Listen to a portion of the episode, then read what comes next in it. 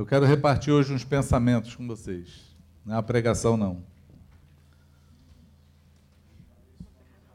Pretendo ser rápido. Pretendo ser rápido. Pai, em nome de Jesus, que a tua inspiração venha sobre nós. Que a tua palavra tenha livre curso. Que o mistério, que é Jesus Cristo, seja revelado ao abrir da minha boca. Meu Senhor, não deixa ninguém se esconder, se esquivar ou fugir de um confronto contigo na manhã desse dia. Mas fala conosco de maneira graciosa, em nome de Jesus. Amém? Amém. Bom dia para você que está em casa também. Tem um texto bíblico que tem sido assim por muitos anos pelo menos para mim, há 32 anos, tem sido motivo de inspiração. Uma revelação, é um texto que precisa ser revelado, de fato. Porque eu conheço gente que decora o texto. Né? Conheço pessoas que falam daquilo que a Bíblia diz, daquilo que Deus fala, mas apenas porque entrou na mente, não entrou no coração. E a minha oração nessa manhã é que essa revelação hoje ela saia da tua mente, ela quebre a barreira, a fronteira que está aí entre o teu coração e a tua mente, e ela alcance lugar no teu coração para ela dar fruto, para ela produzir em nós aquilo que o Senhor espera, ou aquilo que ele projetou e criou como um propósito para a nossa vida. Você pode dizer amém? É um texto que está em Romanos 8, 28 e 29. E todos nós conhecemos esse texto. Esse é um texto, como eu falei, há 32 anos, né, os mais antigos aqui, tipo a Keila, Neiva, que estão com a lama do dilúvio no pé ainda, elas vão, estão sabendo aí o que, que, o que, que a gente está falando né? mas talvez você nesse tempo todo ouviu e eu me perdoa e me permita mais uma vez tocar nesse assunto contigo. Esse texto é um texto assim bem revelador, por quê? Porque o capítulo 8 de Romanos, ele, ele começa, né, falando algumas verdades que são assim boas de ouvir, gostosas da gente ouvir, né? Nenhuma condenação há para aqueles que estão em Cristo Jesus. É isso? Nada pode te separar do amor de Deus. Nós somos herdeiros de Deus, herdeiro das promessas, através da redenção, né, da justificação em Jesus, do perdão dos nossos pecados. E aí, Paulo entra no assunto falando que o Espírito Santo, ele intercede por nós com gemidos inexprimíveis, porque Paulo declara que nós não sabemos nem orar direito, não sabemos nem como orar, não sabemos nem o que pedir, o que fazer, mas que o Espírito Santo, ele intercede por nós com gemidos do Espírito Santo, do, com gemidos inexprimíveis. E aí ele entra no assunto central para fechar tudo isso que ele está falando. Ele, ele termina colocando qual o propósito, por que de tudo isso. O que, que Deus previu para isso? O que, que Deus quer de nós? Ou qual é o trabalho do Senhor conosco? E aí, Romanos 28, 29 e 30 fala assim: Sabemos que todas as coisas cooperam para o bem daqueles que amam a Deus, daqueles que são chamados segundo o seu propósito. Porque os que de antemão conheceu, também os predestinou para serem conforme a imagem de seu filho, a fim de que ele seja o primogênito entre muitos irmãos. E aos que predestinou, a esses também chamou. E aos que chamou, a esses também justificou. E aos que justificou, a esses também glorificou. É um texto que tem motivado direcionado, inspirado, porque primeiro Paulo fala que nós sabemos, parece que ele está falando de algo que é muito certeiro, né? Eu acho que de acordo com o que ele vem falando sobre o amor de Deus, sobre nenhuma condenação há, sobre o trabalho do Espírito Santo, sobre sermos herdeiros do Senhor, ele fala: bom, com... nós sabemos então, temos total entendimento que todas as coisas cooperam para o nosso bem. Como é importante você saber que tudo que acontece nas nossas vidas coopera para o bem, mas para o bem daqueles que amam a Deus. É, é bom, é bom a gente saber para o bem de quem, porque quem não ama ao Senhor, quem não vive uma vida sabendo que o caminho de Deus é purificar você, é transformar você, é mudar o que você é, é santificar você, trazer o conceito do céu para a terra. É, é, o encontro com Cristo é aquele encontro transformador que transforma a vida. Você vai olhar tudo o que acontece, vai descobrir um bem naquilo que acontece, porque Deus está forjando em você o caráter de Jesus. Consegue me entender? Se você não ama Deus, você vai se amargurar, vai ficar com raiva de Deus, vai colocar a culpa no mundo, a culpa em tudo que aconteceu, mas não vai conseguir descobrir o propósito dele para a tua vida no meio da dor, porque o sofrimento ele é pedagógico, sim ou não? O sofrimento nos ensina. Jesus, segundo o escritor de Hebreus, diz que aprendeu a obedecer por aquilo que sofreu, por aquilo que padeceu. Então, o sofrimento é um grande professor na vida de todos nós, porque nós aprendemos no sofrimento e nós aprendemos também não no sofrimento, nós aprendemos em todas as coisas que acontecem na nossa vida, e às vezes são coisas boas que acontecem. Nós aprendemos também que Deus é bom, que Deus nos, Deus nos ama, que Deus faz milagre, que Deus transforma pessoas. Não é assim? Que Deus nos transformou. Nós descobrimos também isso. Nós vamos olhando a obra do Espírito Santo na nossa vida. É a única maneira de você conseguir entender a cooperação do Espírito Santo para contigo. Mas essa cooperação, ela tem um destino ela fala assim: porquanto aos que de antemão conheceu, Deus, a, a, Escritura diz que o Senhor nos conhece desde diante da fundação do mundo. Isso é muito fantástico de saber, né? Tem um texto, acho que é de Jeremias, que fala: Eu te conheci desde o ventre da tua mãe. O Senhor nos conhece em todo o tempo. Antes do nosso nascimento, ele já nos conhece. Então, ele nos conheceu há muito tempo atrás, mas ele também nos predestinou. O que é um predestino? Eu vou perguntar bastante hoje. Perguntando, você não dorme. O que é um predestino? Essa palavra predestinação é uma palavra bem complicada de a gente entender hoje, porque nós achamos que Deus predestinou alguns para algumas coisas e outros para outras coisas, né? É, tem uma linha teológica que diz que Deus, você é um predestinado para ser salvo. Deus te alcançou. E aí você foi salvo. E acabou, fim de papo. Esse é o propósito de Deus, é predestino que Ele deu para a sua vida. Uma vez revelado, ninguém rouba de você a revelação. Porém, Jesus falou assim: muitos são chamados, poucos são escolhidos. Bom, se muitos são chamados, será que alguém é chamado sem ser predestinado?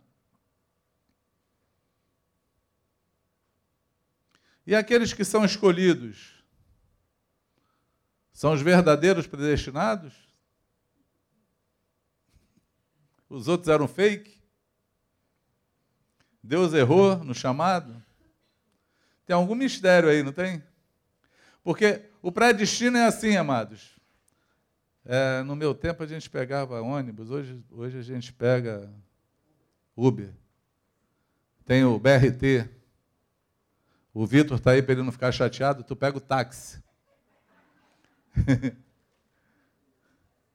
aí você pega um táxi daqui para Caxias.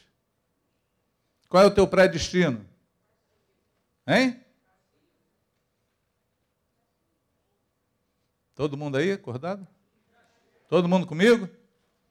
Tu pega um táxi para Caxias, o teu pré-destino é Caxias, mas se você descer em Parada de Lucas, o táxi chega, amado, você não. O táxi vai, você fica. Porque você desceu em Parada de Lucas. Então, por quantos que de antemão conheceu, também os predestinou para serem conforme a imagem de seu filho. Bom, então, o Senhor, Ele nos chamou e nos deu um predestino. Qual é o predestino? Se tornar a imagem de Jesus. Palavra imagem você pode traduzir ela por caráter. Se transformar no caráter de Jesus. O Espírito Santo vai usar todas as coisas para o teu bem, para transformar o teu caráter na imagem de Cristo. Porque assim como ele é, assim nós também temos que ser. João fala que aquele que o segue tem que andar como ele andou.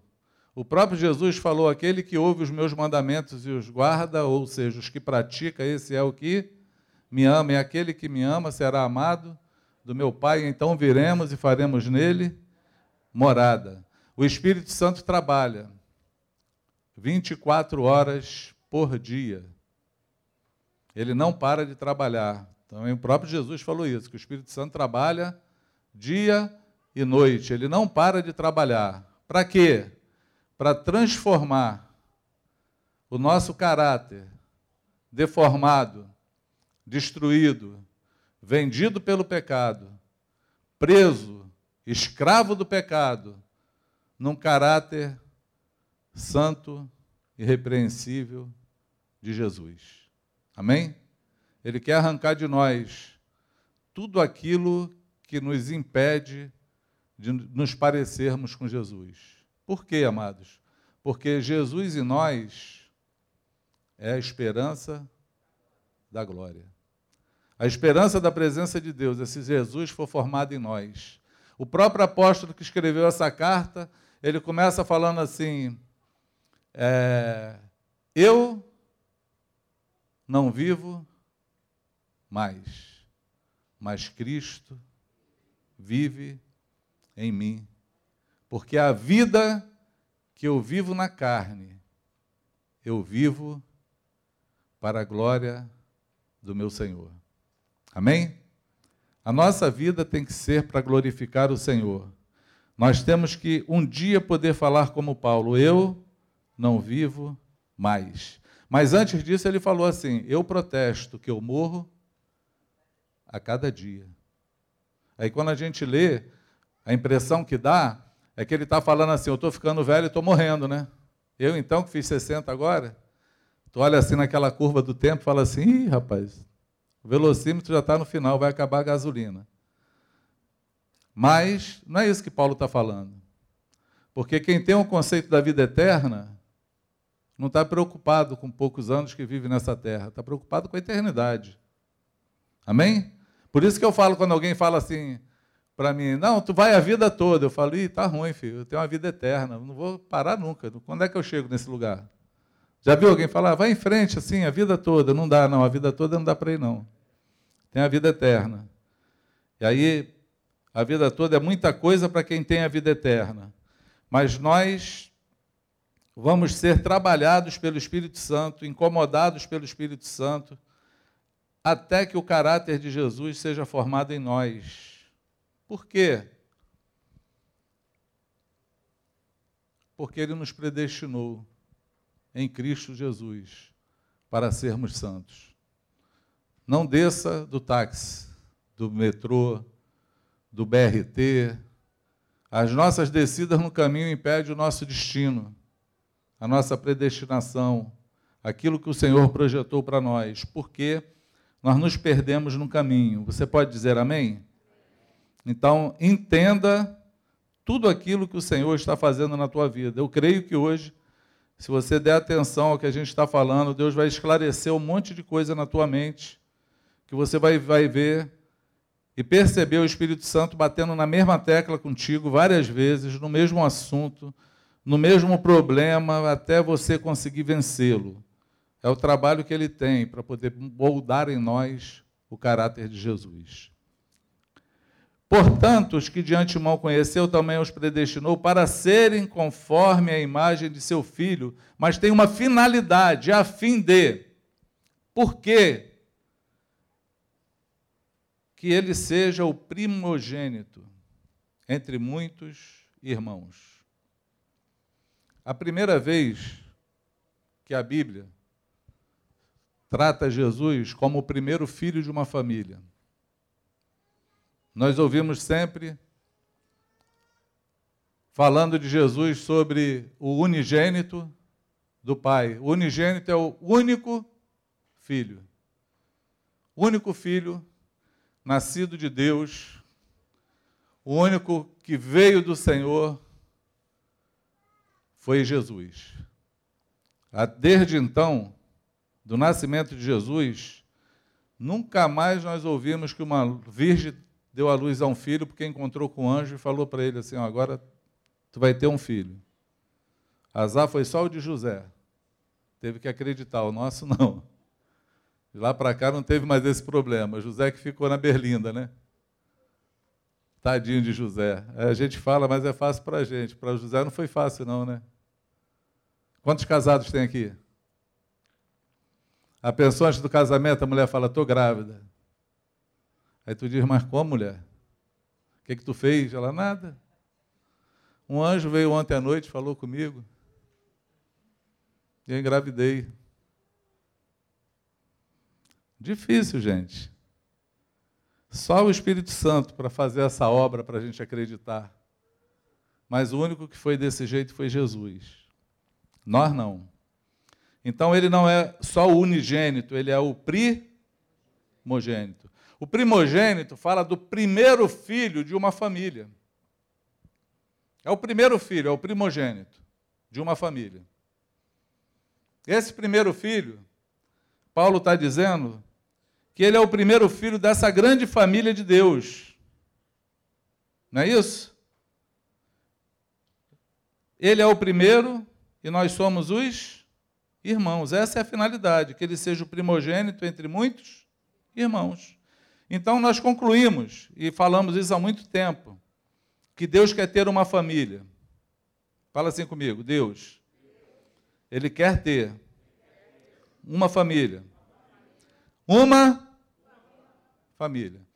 Para para pensar nisso. Quantas famílias Deus tem? Uma.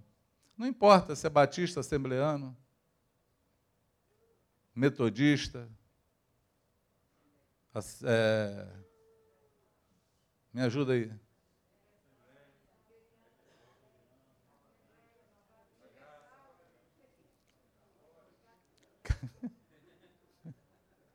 A infinidade. Não importa. Não importa. Deus não tem bandeira. O dia que Jesus vier buscar a sua igreja, nós falamos hoje aqui que esse é o som da sua noiva. Eu estava até no aniversário esses dias falando na mesa sobre a parábola das dez virgens, que o irmão falou que ele quer ser a virgem que está prudente. Eu falei, mas é outra virgem prudente, era o quê? Não, era a igreja. Eu falei, mas quantas igrejas existe sobre a terra? Aí ele, ué, aí travou, né? Falei, tu crê que a igreja é uma? Tu crê que Deus tem uma só família, uma única igreja? Que o dia que ele vier buscar, ele vai vir buscar a sua igreja, a sua igreja são pessoas? Tu crê nisso? Creio. Como é que tu vai crer que tem dez igrejas nessa parábola?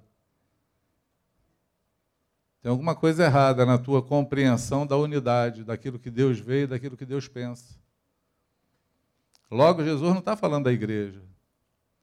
Ele está falando de como nós temos que estar no último dia, no dia da vinda dele. Ele está falando individualmente com cada um de nós. Ele não está classificando igreja A e igreja B. Porque todos aqueles que pronunciam o nome de Jesus, nós temos responsabilidades com ele. Amém? Para todo aquele. Toda demanda que nós temos do reino, de falar a verdade, de confrontar, de pedir perdão, de amar, é com todos eles, com todo mundo. Porque Deus só tem uma igreja. O dia que o Senhor me chamou, ele falou assim: Tu me ama? Falei: Te amo, apacenta minhas ovelhas. Aprendi no primeiro dia do meu chamado que eu não tenho ovelha, a ovelha, a ovelha do Senhor. As ovelhas são do Senhor. Os discípulos são do Senhor. A igreja do Senhor, Ele é o dono de todas as coisas. Nós não temos nada aqui. Nada é nosso. Tudo é dele. E nós temos que cumprir com o nosso papel no meio dessa família. Então Deus ele quer ter uma família, uma única família, grande ou pequena? Hein? Por que grande? Porque é com muitos filhos. O que, que você tem feito para que essa família cresça?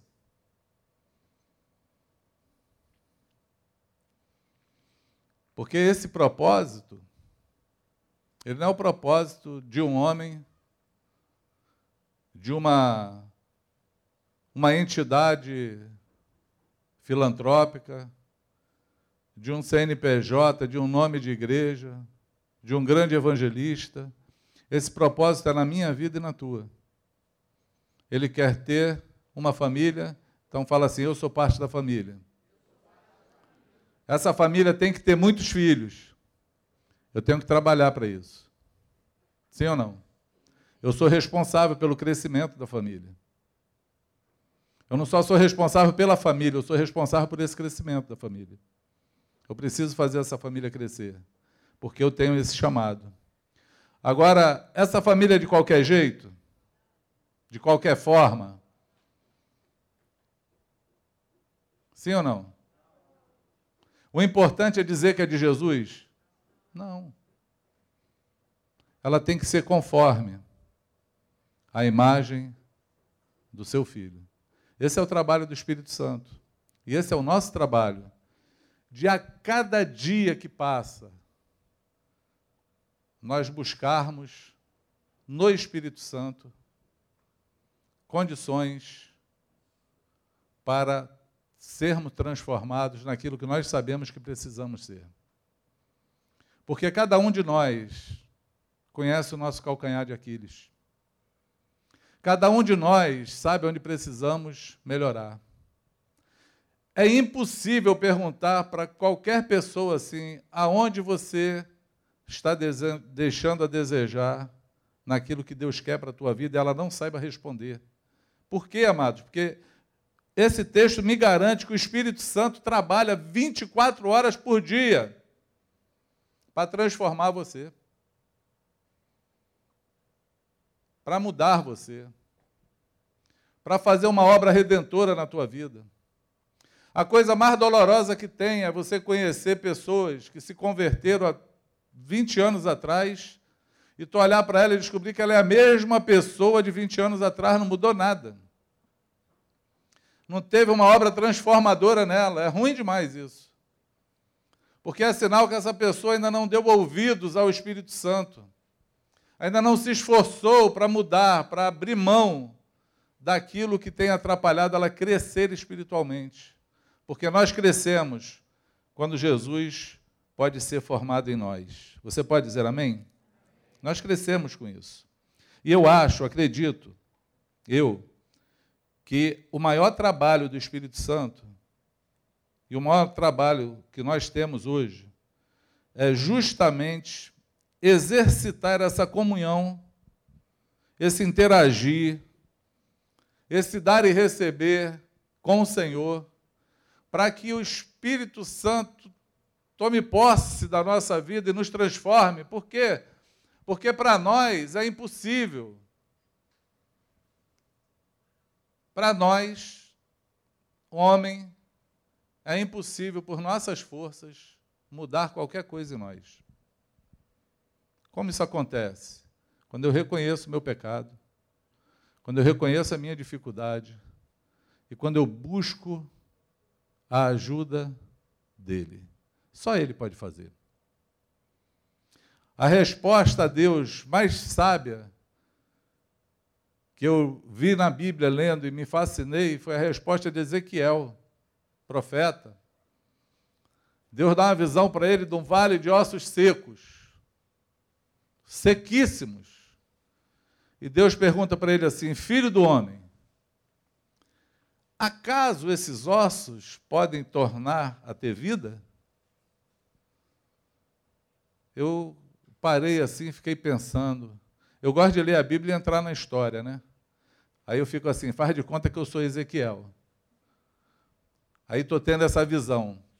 Aí Deus me faz essa pergunta. E o que, que eu respondo? Cara, eu encontro várias respostas que não é a do Ezequiel. Mas ele dá uma resposta simples e muito verdadeira: Senhor, tu o sabes. Tu sabes. Porque se tu quiser, vai ter vida. Se tu não quiser, tu, tu sabe todas as coisas.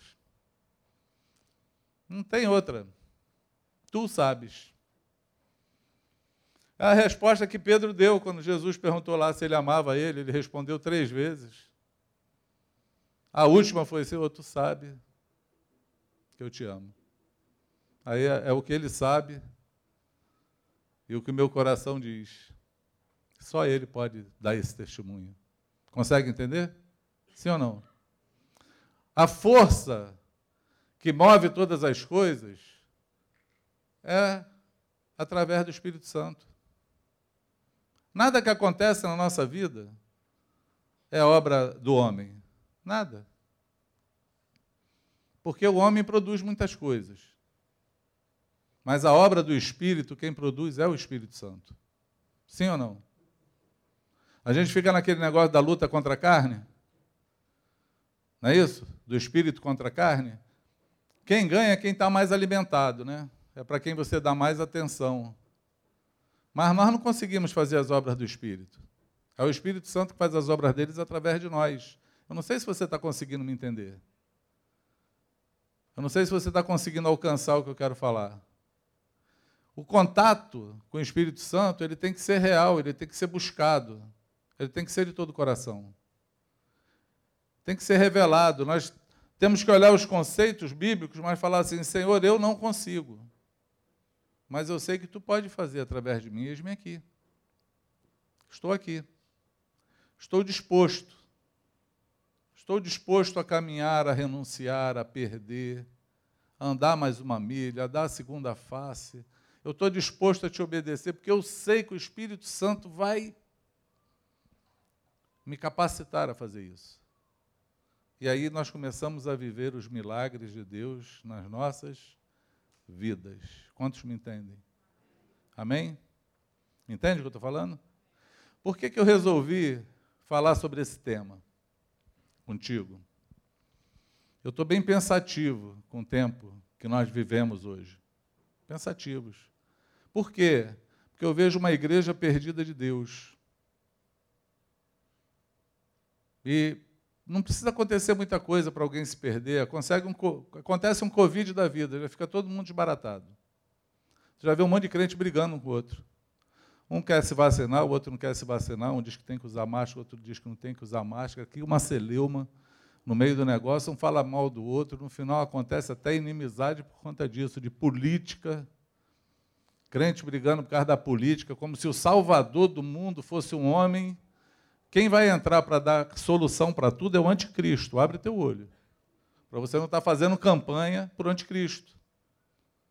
Porque os nossos olhos têm que estar no Senhor. Voltados para o Senhor. Nós temos um trabalho a fazer. Nós pertencemos ao Senhor, nós fazemos parte da família dele. Ele tem um desejo, ele quer que nós sejamos santos, então nós temos que lutar para isso e trabalhar para que essa família cresça. Esse é o propósito dele, está escrito, ele tem um propósito. Deus tem um propósito. Qual o propósito dele? Que você seja rico.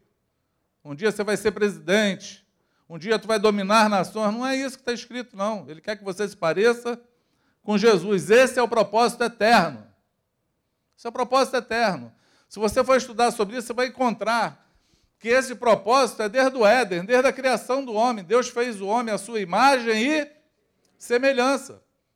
Impôs as mãos sobre o homem, abençoou e falou: Sejam fecundos, multiplicai-vos, enchei a terra. O que, que ele queria nessa criação? Uma família de muitos filhos, mas como eram esses filhos? A sua imagem e semelhança. O pecado, ele deu um hiato no propósito do Senhor, mas Jesus veio para trazer o propósito e restaurar ele de novo.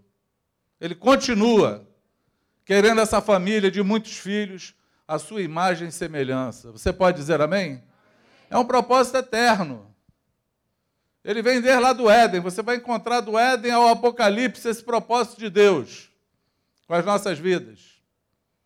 Mas o que, é que vai conseguir? O que, o que, é que vai conseguir? Não, a única coisa que vai possibilitar isso é se nós não nos perdermos do Espírito Santo. Porque Paulo fala em Éfesos, na carta de Efésios, não apagueis o Espírito. Nós podemos apagar o Espírito Santo. Nós podemos viver uma vida aquém do Espírito Santo. Nós podemos fazer uma obra que Deus não está nela. Não está. Estava lembrando, indo para Teresópolis com os irmãos, lembrando que David Wilson chegou aqui, foi chamado por uma, uma denominação, mostraram tudo que eles têm no Brasil. Primeiro encontro de pastores, primeira palavra do homem foi: Estou impressionado com tudo que eu vi aqui. Quantas coisas vocês conseguem fazer sem o Espírito Santo? Deu até vergonha quando eu vi. Falei, caraca, pagaram o cara para vir aqui só chutar na nossa canela. Mas é verdade, porque a carne produz obra. Sim ou não? A carne produz muita obra. Mas nós temos que produzir as obras do Espírito. E elas começam na nossa vida. É a partir de mim, a começar por mim, o Senhor tem que fazer a obra. Amém? Porque uma vez que eu sou transformado, uma vez que Cristo reinar na minha vida, a esperança da presença do Senhor, da glória do Senhor é completa. Porque todos aqueles que vão te encontrar vão ver Jesus em você e vão ficar curiosos, querendo saber. Porque crente não pode ser como político, que você fala, mas tu não acredita no que ele fala. Ele está só fazendo a campanha. Amém? Seja o teu sim, sim, o teu não, não. O que passar disso vem do maligno. Nós temos que ter postura e uma vida com o Espírito Santo. Fui ver um sítio e vi uma fonte.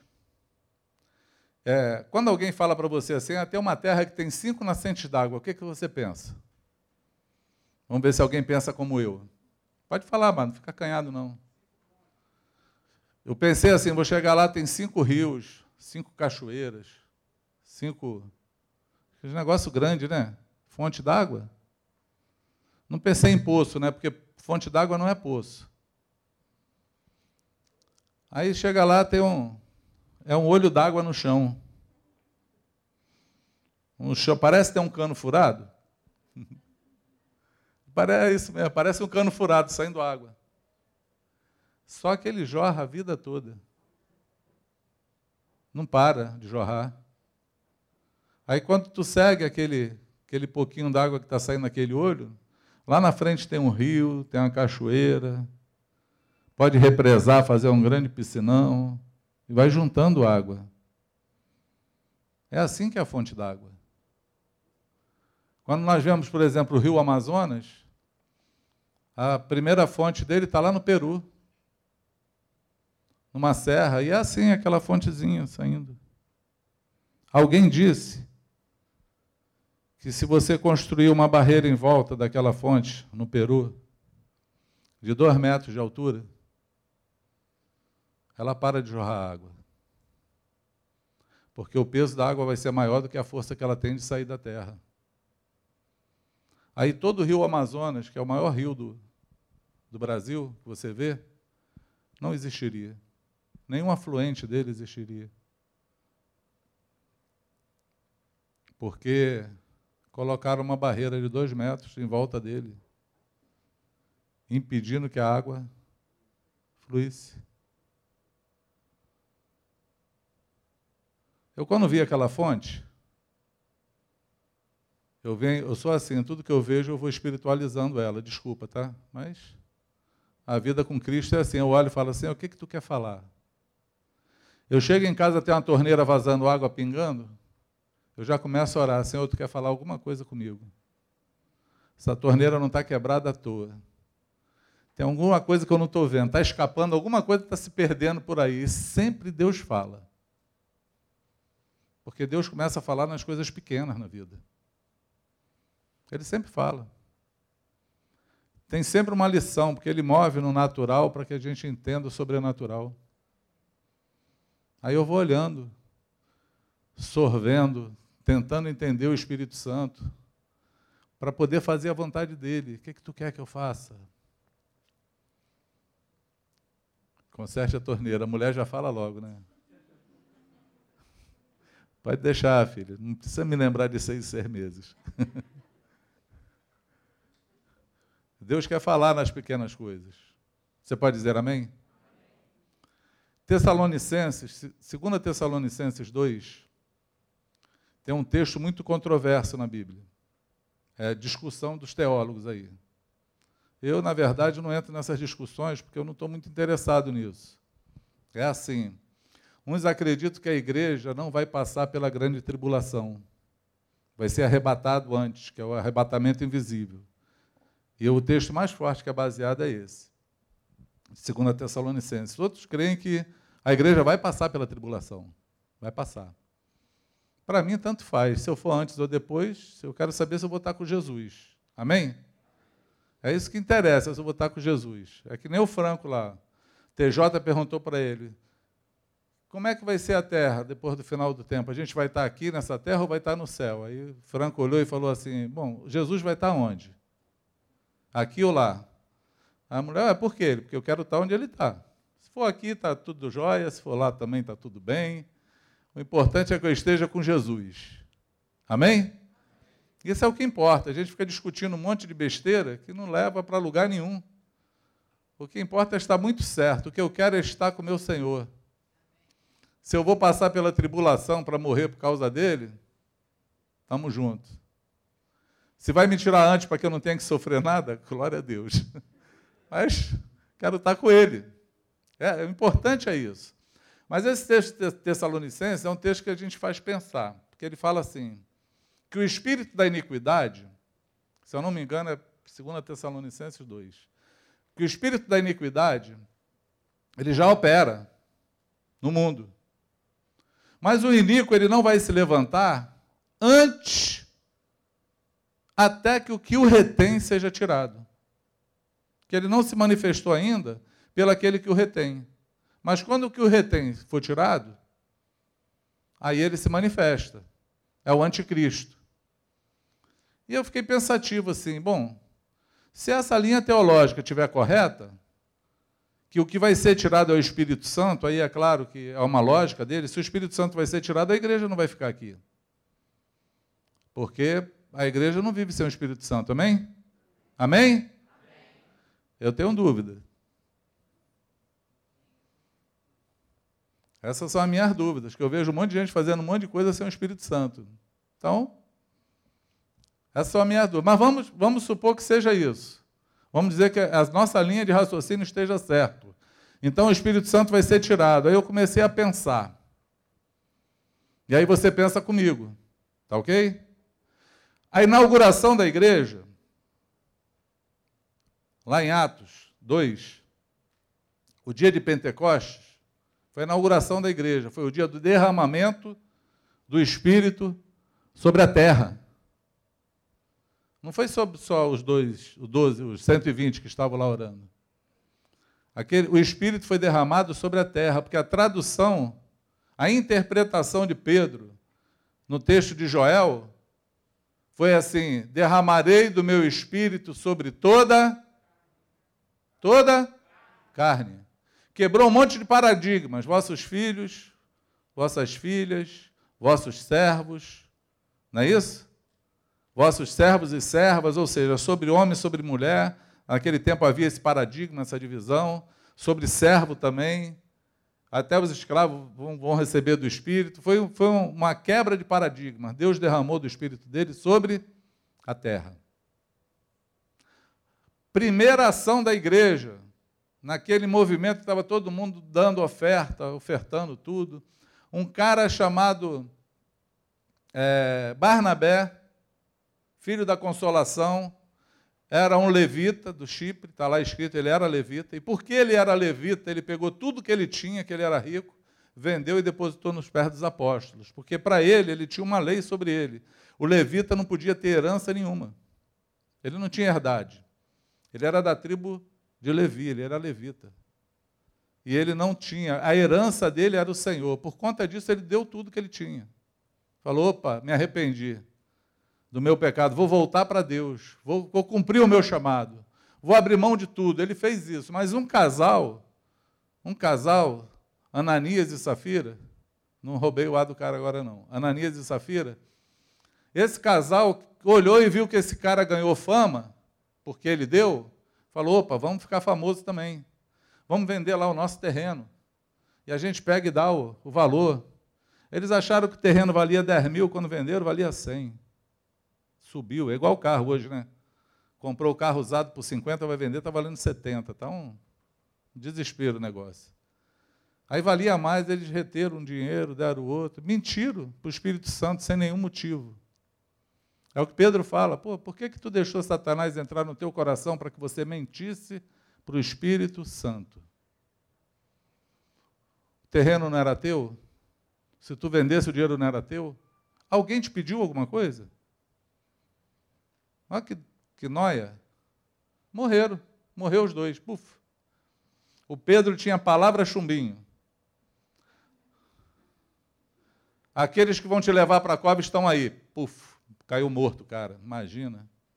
Depois desse evento, diz que os irmãos tinham medo de ficar perto dos apóstolos.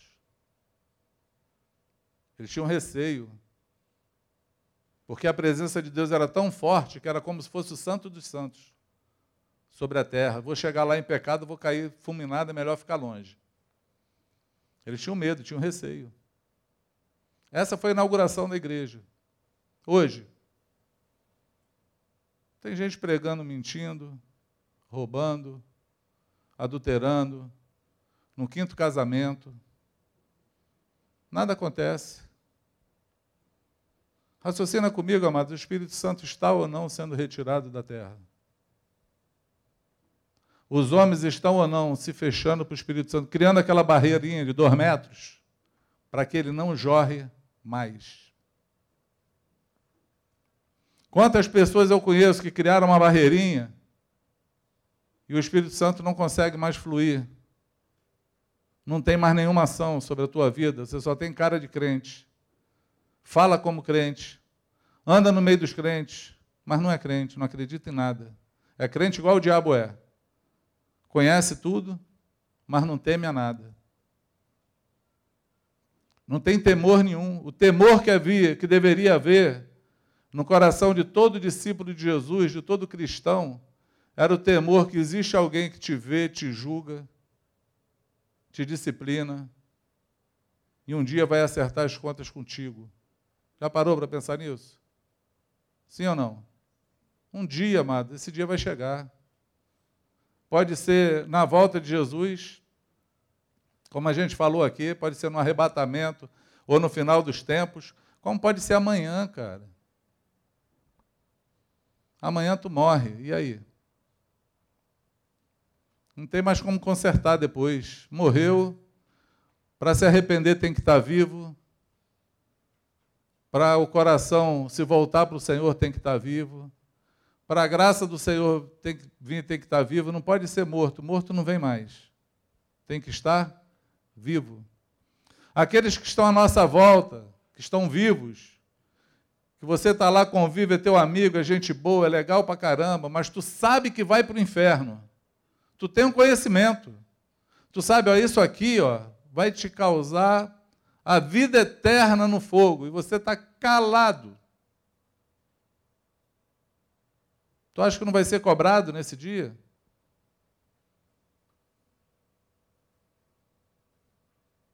Jeremias 23 diz que Deus ele é contra todo aquele que furta a palavra ao seu próximo.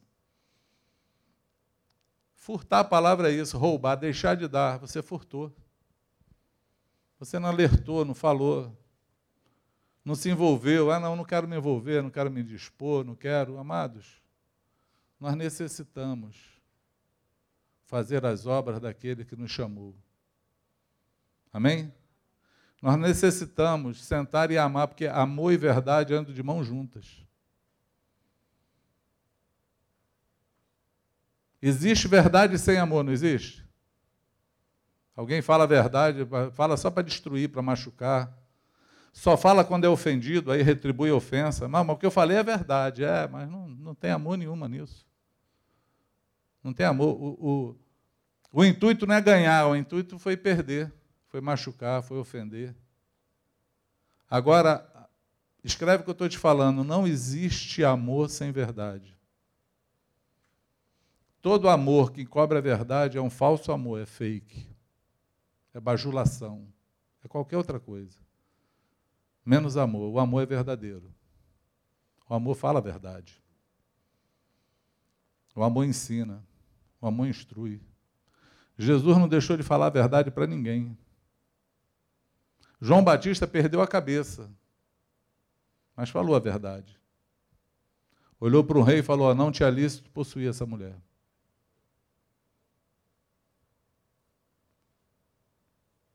Babou, a cabeça veio na bandeja, mas falou a verdade. Compreende o que eu falo? Sim ou não? A verdade, ela liberta pessoas. Nós fomos chamados para libertar. Nós somos fonte libertadora sobre a terra.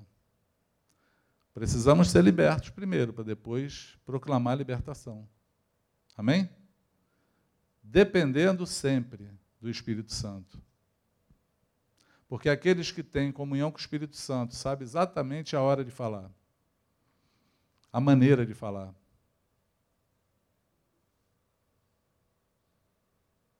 E às vezes fala um pouco para que o Espírito Santo fale muito. Não estão preocupados em aparecer, estão preocupados em contribuir. Existe uma linha muito fina dessa obra que o Senhor nos chama para fazer. Eu vou terminar aqui, porque meu, meu horário foi embora. Eu falei que eu ia ser rápido, né? Eu sempre tenho medo disso. Vocês começaram atrasado hoje. Existe uma linha muito fina, né? Vou terminar falando isso para vocês. Quero deixar vocês meditando sobre isso. A meditação.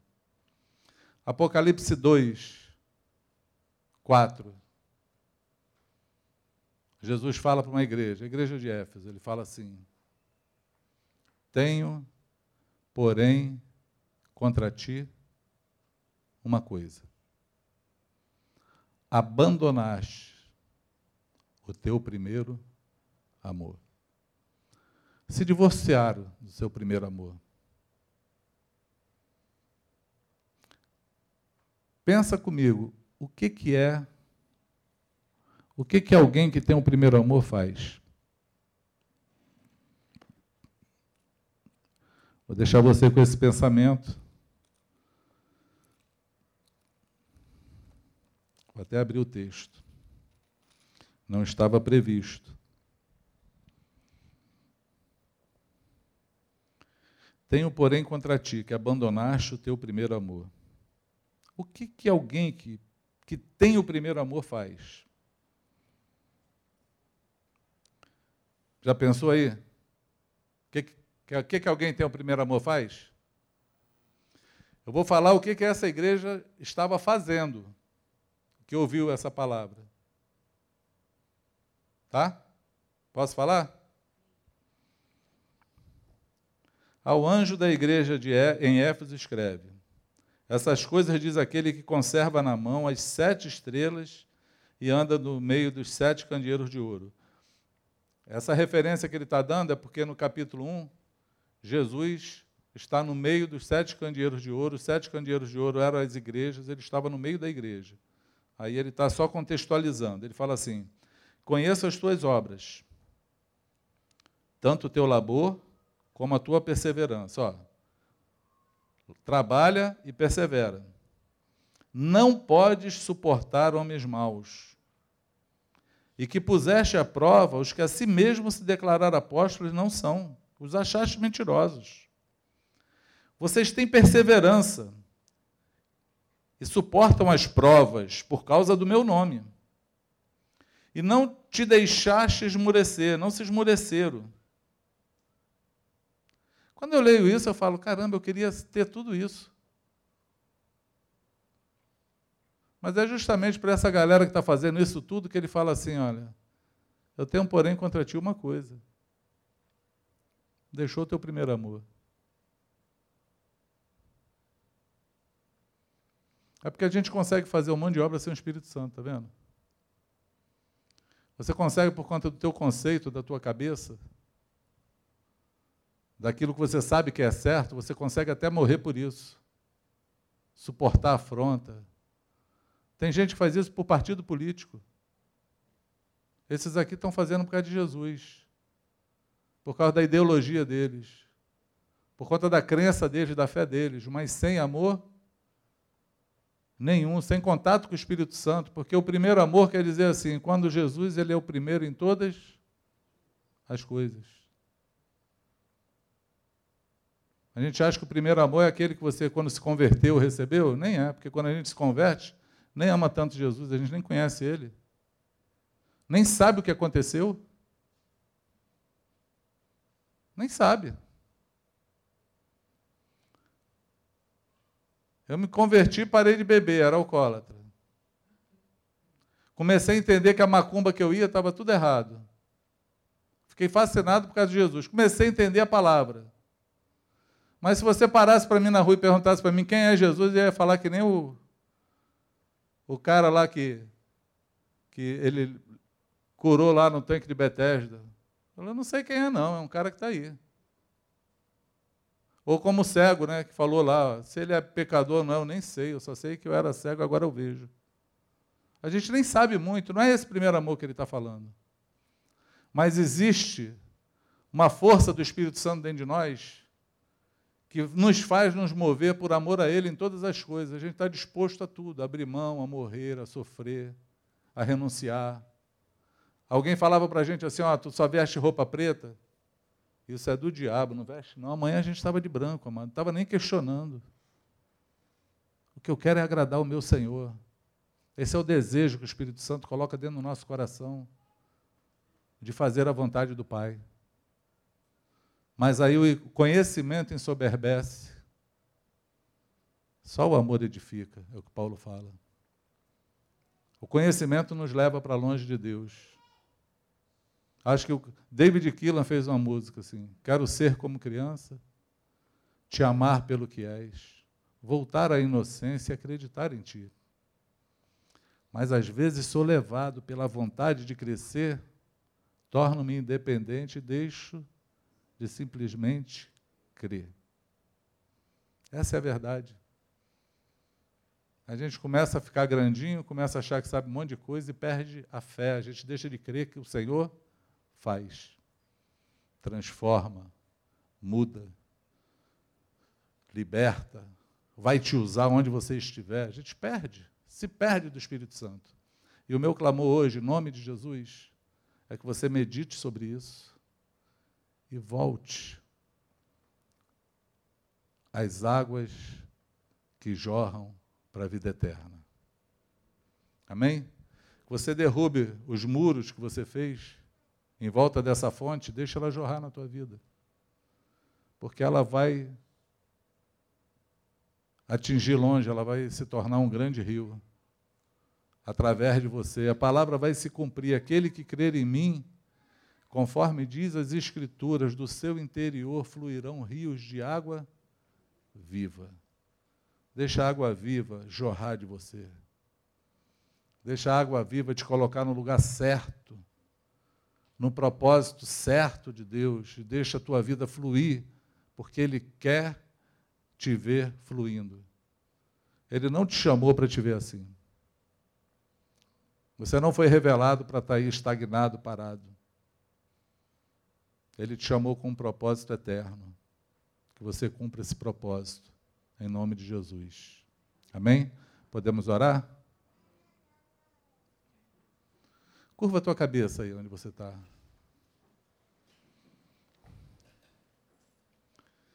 Eu quero eu quero te pedir, né, te dar um conselho. Quem quer ouvir hoje a tua oração é o Espírito Santo. Ele está aqui.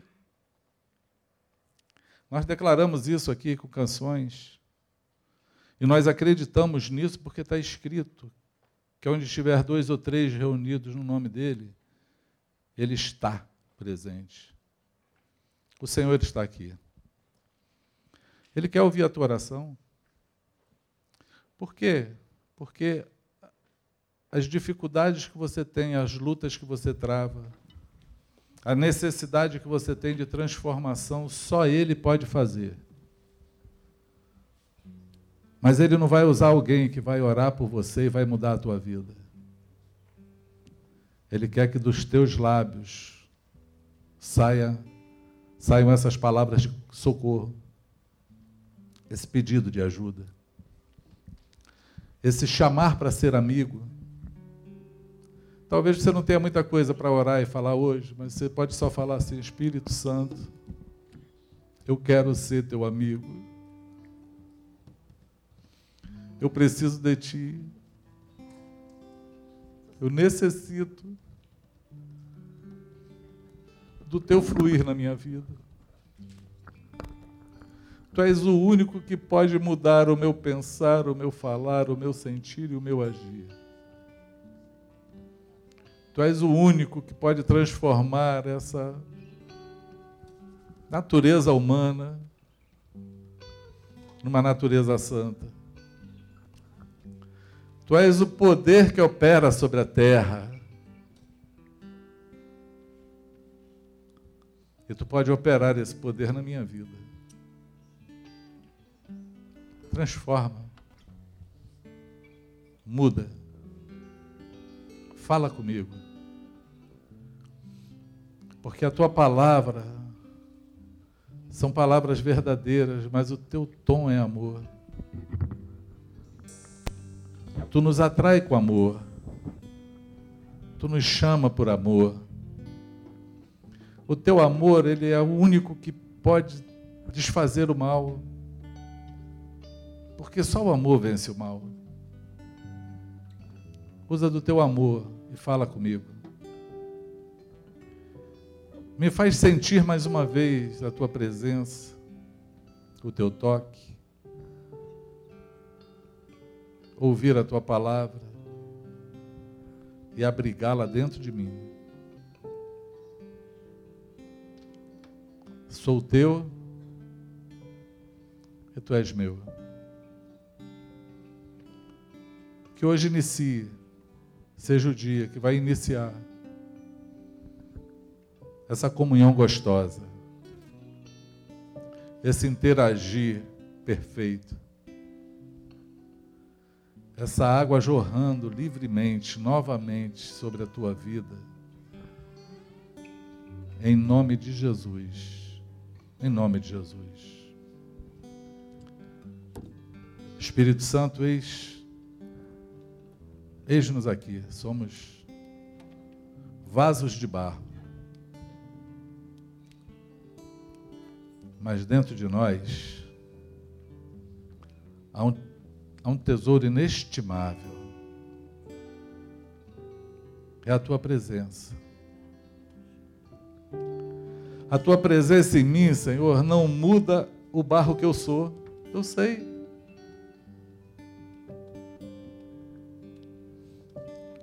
Mas a tua presença em mim, ela santifica esse barro. Ela sustenta os meus passos